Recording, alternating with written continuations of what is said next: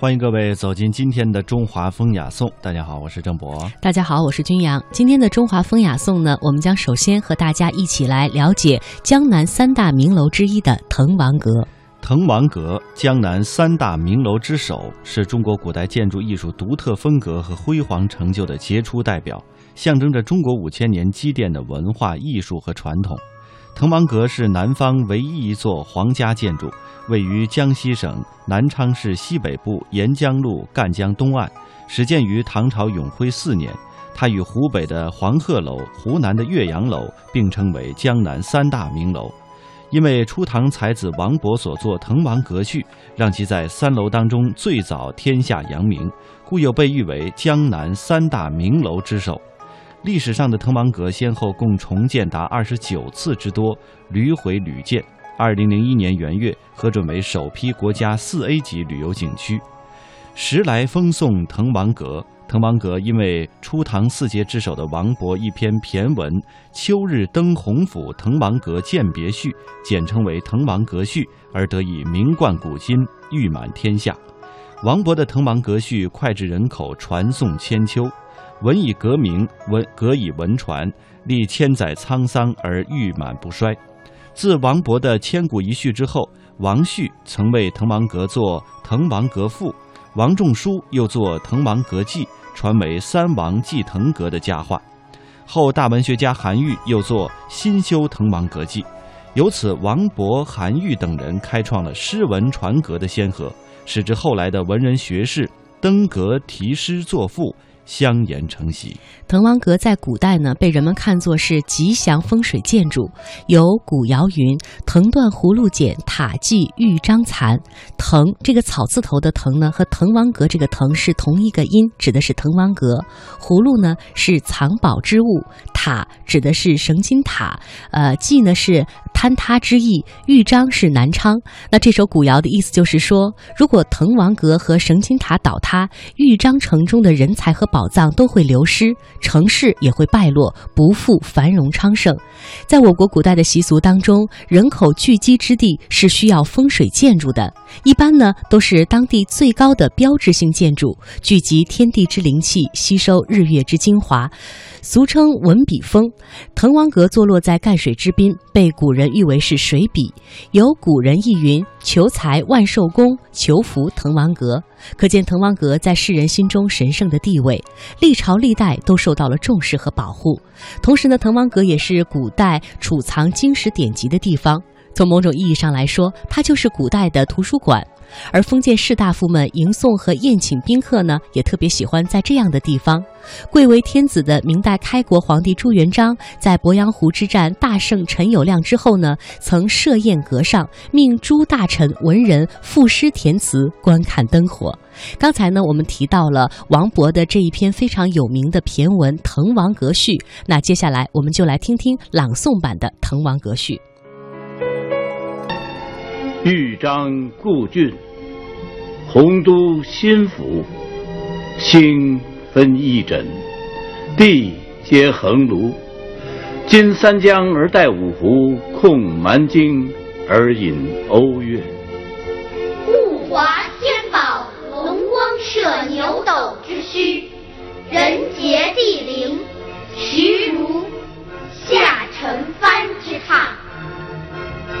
雄州雾列，俊采星驰，台隍枕夷夏之交，宾主尽东南之美。都督阎公之雅望，齐己遥临；宇文新州之遗范，参为赞助。十旬修甲，胜友如云；千里逢迎，高朋满。腾蛟起凤，孟学士之词宗；紫殿青霜，王将军之武库。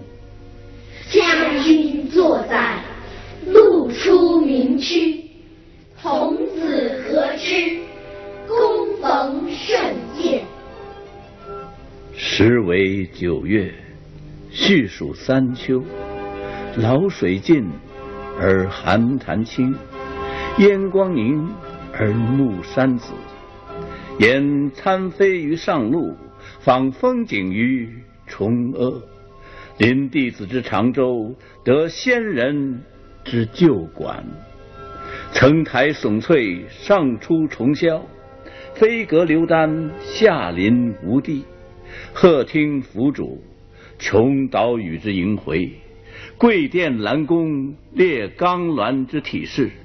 披绣闼，俯雕甍，山原旷其盈视；川泽虚其骇瞩。闾阎扑地，钟鸣鼎食之家；舸舰弥津，青雀黄龙之竹。红消雨霁，彩彻区明；落霞与孤鹜齐飞，秋水共长天一色。渔舟唱晚，响穷彭蠡之滨；雁阵惊寒，声断衡阳之浦。滕王高阁临江渚，佩玉鸣鸾罢歌舞。画栋朝飞南浦云，珠帘暮卷西山雨。闲云潭影日悠悠。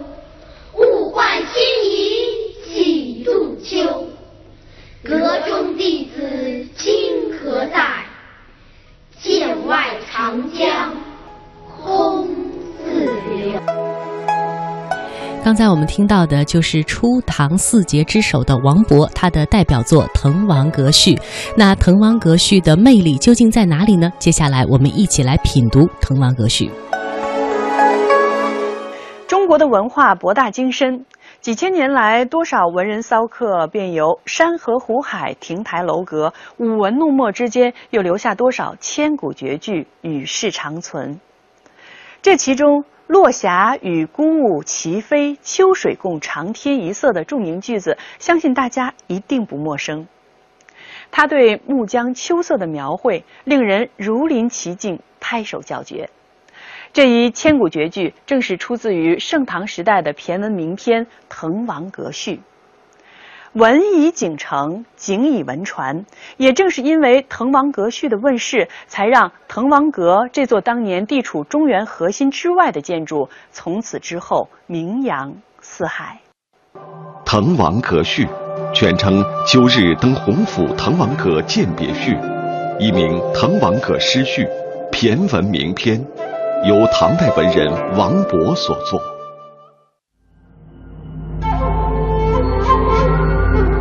滕王阁坐落在江西省南昌市赣江之滨。南昌古称洪州。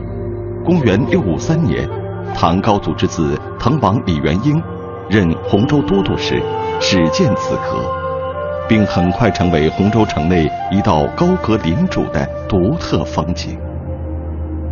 可是，本为盛宴歌舞、修建高阁的李元婴，怎样都不会想到，二十二年后，一位叫王勃的青年才俊登临此阁时，竟然才思隽永，一气呵成，铸成一篇绝世美文《滕王阁序》。从此，滕王阁与王勃的名字交相辉映，名垂千古。而滕王高阁也一改往昔寻欢作乐、歌舞升平的奢俗之气，成为历代文人墨客吟诗作对、兴文咏叹的风雅名妓。千载历历，总有前日余音绕梁。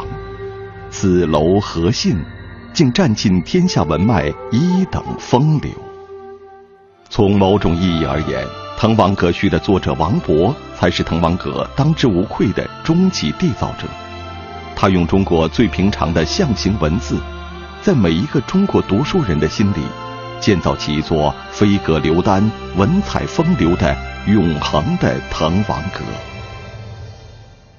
诗人王勃位居初唐四杰之首，十七岁就来到唐都长安，入王府任职。十九岁便写出“海内存知己，天涯若比邻”这样的千古名句。可是，在那之后没过多久，年轻的王勃却因为一篇文章触怒了唐高宗，不幸被贬离京。此后，王勃再也没有能够重回长安，只得以游历为生。公元六七五年的深秋，王勃一路沿赣江向南，准备到千里之外的交趾去探望年迈的父亲。九九重阳，王勃途经洪州，停船小憩，没有早一步，也没有晚一步，在命运的坎坷沉浮中，正好赶上那个注定要名垂千古的盛会。就在王勃到达洪州的几个月前，时任洪州都督的严伯宇开始重修滕王阁。滕王阁在当时被视为是洪州重要的风水建筑之一，人们认为有了它才能够聚集天地之灵气，吸收日月之精华，洪州才能够繁荣昌盛。于是，修缮滕王阁就成为了一件举城瞩目的大事儿。经过几个月精心的修缮，滕王阁再次焕然一新。为了庆祝洪州府治下的这件大事儿，洪州都督严伯宇决定在九九重阳这一天，邀请城中的文人雅士在滕王阁上进行雅聚。恰好途经此地的王勃，自然也在邀请之列。张灯结彩的滕王阁上，严都督和他的女婿吴子章，正和各路风雅士人彼此寒暄。此时，王勃却在角落里落寞而坐，没有人注意到他的存在。很快，宴会的气氛逐渐热闹起来。这时，严都督叫人取来笔墨，邀请在场的嘉宾赋诗作词，胜出者将刻石为碑，以传后世。来宾们早就知道严都督要借此机会提拔女婿吴子章的用意，所以都微笑着拒绝了。不料角落里的那个年轻人却毫不推辞，王勃快步走向书案，顿时场上的气氛一下子凝重起来。但见王勃依然挥毫泼墨，文不加点，案上一片龙蛇飞动。此时怀才不遇的愁苦，前路何方的迷茫，关山难越的磨难，兴尽悲来的命运，所有的一切都交织在一起。冲决着这位天才少年的心扉，仿佛一道极高远的闪电自天际而下，漫天的锦绣文章在这一刻照亮了滕王阁。滕王阁序就这样横空出世，瞬间文经四作，成为传世经典。滕王阁盛会曲终人散，王勃继续驱舟南行。然而两个月后，他在渡海赶往父亲任职的交趾途中，不幸溺水而亡，年仅二十八岁。滕王阁序成为诗人王勃生命的最后绝响。或许也正是因为如此，滕王阁成为了后世文人竞相登览的圣地。继王勃之后，唐代王旭写下了《滕王阁赋》。王仲舒写就《滕王阁记》，流传为“三王记滕阁”的佳话。后来，大文学家韩愈又作《新修滕王阁记》，文以阁名，阁以文传。由此，王勃、韩愈等人开创了诗文传阁的先河，使得后来的文人学士登阁题诗作赋，相沿成习。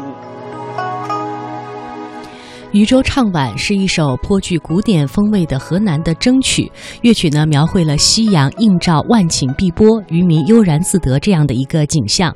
实际上呢，它就是取自我们刚才提到的王勃《滕王阁序》当中“渔舟唱晚，响穷彭蠡之滨”这样的诗句。那接下来呢，我们就来了解一下“渔舟唱晚”与《滕王阁序》之间的关系。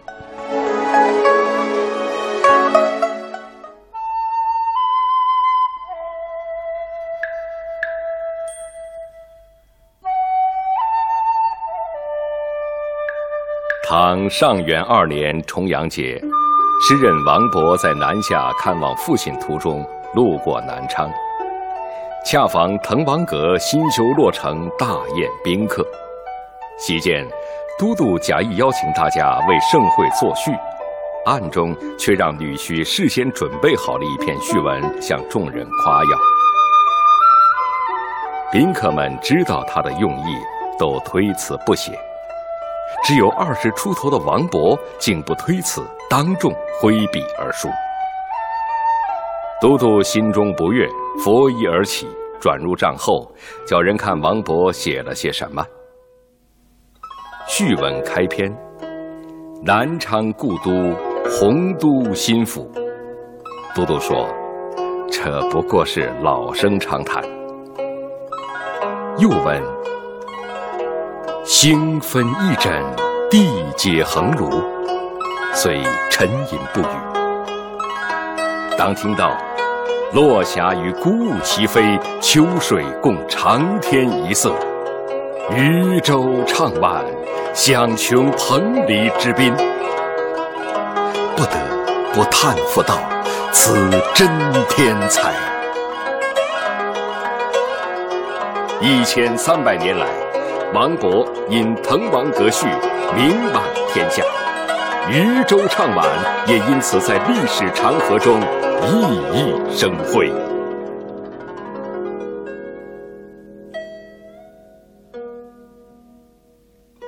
夕阳西下，碧波万顷，渔歌悠扬，哀乃归舟。渔舟唱晚，仿佛是一个安宁祥和的梦境，长存于我们的。内心深处，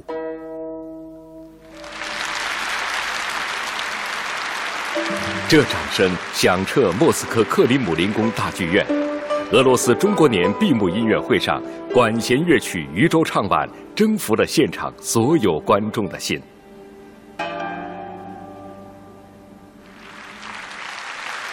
一曲《渔舟唱晚》，缘何如此动人心弦？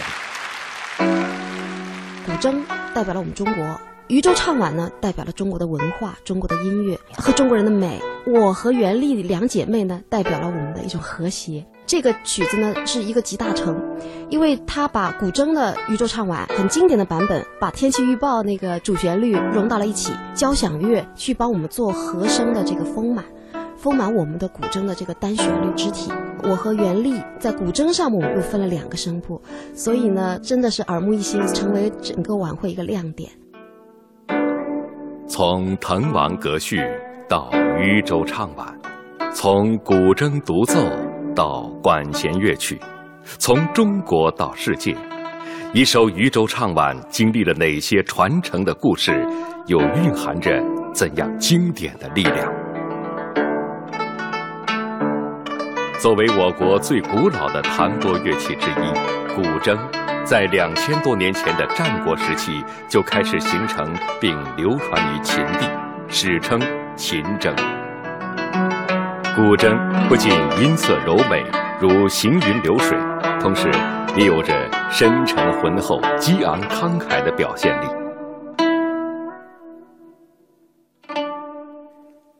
二十世纪三十年代。古筝名家娄树华继承前辈的口传心授，将古曲《归去来》改编为筝曲，引用《渔舟唱晚》作为标题，水天一色、渔歌互答的动人画面，与古朴典雅、韵味隽永的乐曲熙然契合。古筝演奏：张燕。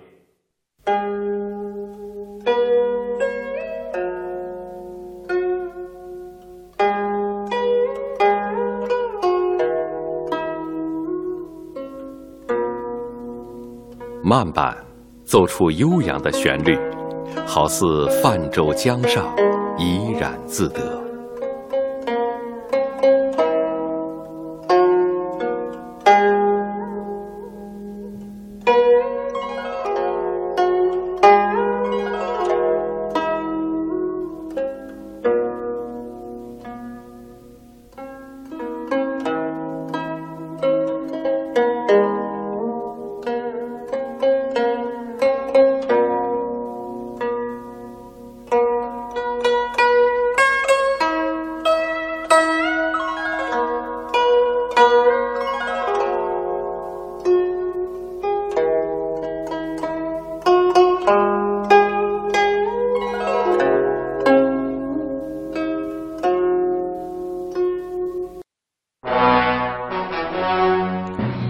刚才呢，我们和大家一起欣赏过了渔舟唱晚与滕王阁序之间的关系，古筝曲呢，把我们带到了一个别样的彭蠡之滨。接下来我们将听到的这首歌是现代人演绎的《滕王阁》，又有怎样不同的气势呢？